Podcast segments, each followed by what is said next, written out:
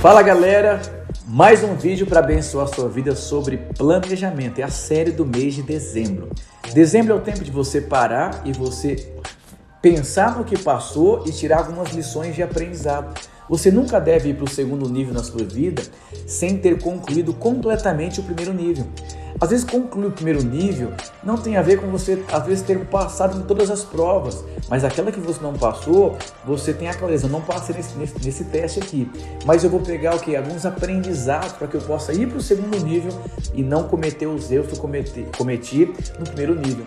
Quando a gente pega assim a palavra planejamento, as pessoas não gostam de planejamento. Eu mesmo, eu era um péssimo aluno em matemática, porque eu enxergava matemática da maneira errada. Quando eu entrei para a faculdade, eu comecei a estudar sobre estatística, eu me apaixonei pela matemática. Por quê? Porque eu enxerguei a matemática de uma outra forma. Matemática não tem a ver só com número. Matemática tem a ver com você planejar.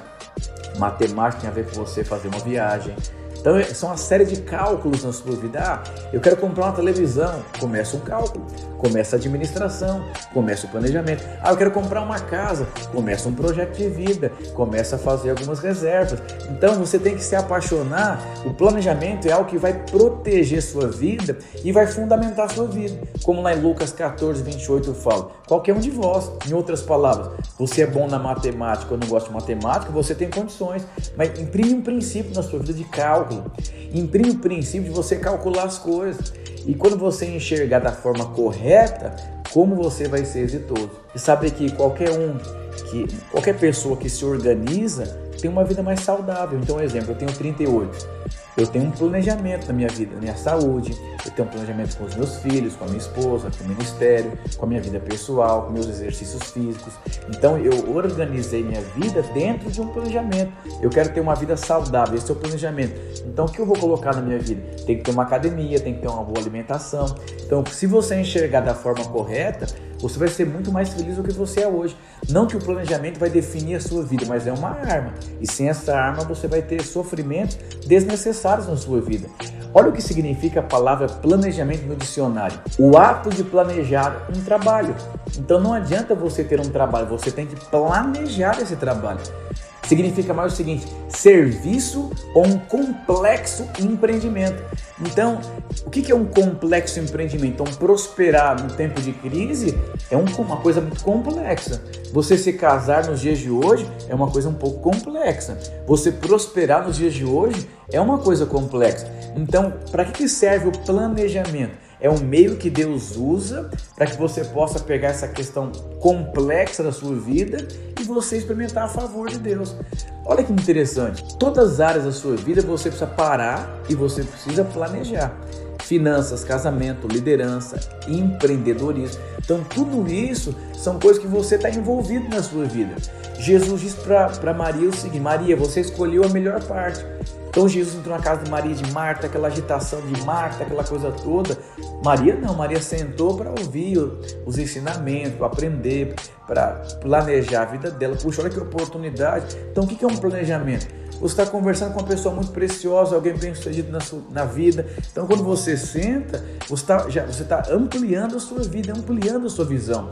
Então, você está cercado com muitas áreas da sua vida. Você tem filhos, você está na corte, você está casado, você é noivo, você acabou de abrir um empreendimento, você acabou de assumir uma célula, assumir uma rede, você tem um projeto financeiro, você quer comprar uma casa, comprar um apartamento, eu não sei, em alguma coisa está envolvido. Então você precisa entender que tudo que cerca a sua vida, você vai ter que planejar ela.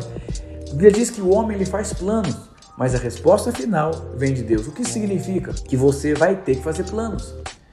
Ah, pastor, ah, Deus sabe todas as coisas. Já que a resposta final vem de Deus, para que que eu vou planejar? Tem muita gente vivendo assim, esperando Deus liberar o favor. Mas eu vou dizer uma coisa: Deus já liberou o favor sobre a sua vida. Então, ah, pastor, eu só tenho aqui 100 reais, eu só tenho aqui uma dificuldade.